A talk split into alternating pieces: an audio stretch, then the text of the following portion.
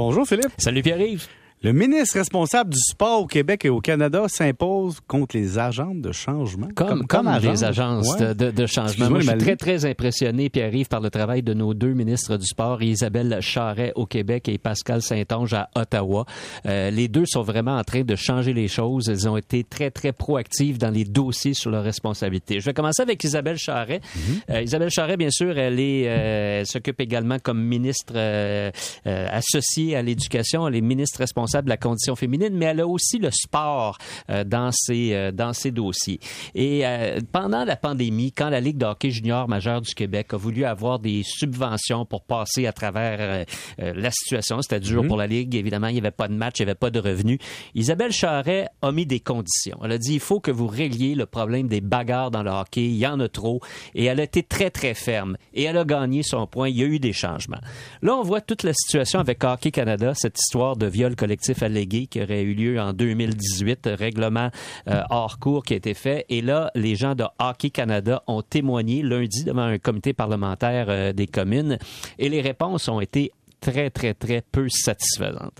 Et là, voilà que la ministre des Sports du Canada, Pascal Saint-Onge, une autre québécoise, dit c'est assez. Et aujourd'hui, elle a annoncé qu'elle suspendait toutes les subventions à Hockey Canada tant qu'un certain nombre de décisions n'auront pas été prises et tant qu'un certain nombre de gestes n'auront pas été posés par Hockey Canada. Et ces gestes-là, c'est d'abord de rendre publiques les recommandations du bureau d'avocats qui a enquêté sur les événements à la demande de Hockey Canada. Alors, quand ils sont allés, les, dirigeants de Hockey Canada, les députés leur ont demandé, oui, mais il y a eu un rapport. Vous avez commandé un rapport d'un bureau d'avocats qui a fait une enquête euh, indépendante. Ils ont fait des recommandations. On voudrait voir ces recommandations. Les gens de Hockey Canada disent, non, non, non, non, non, on vous les donne pas, les recommandations. Elle a dit, écoutez, donnez-nous les recommandations.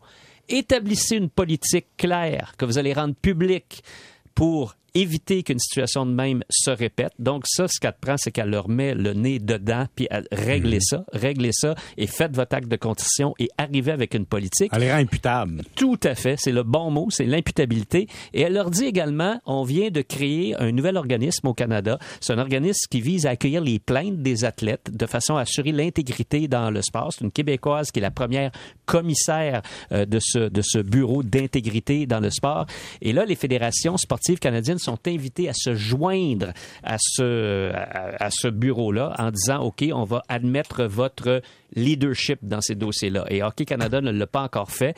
Plusieurs autres fédérations l'ont fait. Ce que dit Mme Saint-Onge, c'est vous aussi, vous allez vous joindre. Et là, elle a dit aujourd'hui euh, aux communes, elle a dit, écoutez, moi, je vais prendre tous les moyens à ma disposition pour aller au fond des choses dans cette histoire-là.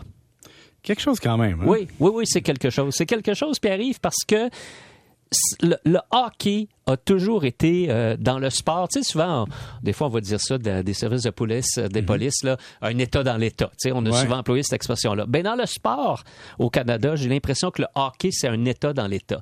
Ils sont habitués de travailler dans des paramètres qui sont les leurs, de pas rendre de compte. Et cette culture-là est tellement bien intégrée qu'on l'a vu, là, à Hockey Canada. Quand les dirigeants de Hockey Canada se font poser des questions par des parlementaires, ils aiment pas ça. Ils y vont, mais ils y vont. Ils ont parce qu'ils sont obligés. Puis, tu sais, il a hâte que ça finisse, puis de balayer ça sous le tapis. Et là, tu as la ministre qui dit, vous voulez jouer à cette game-là?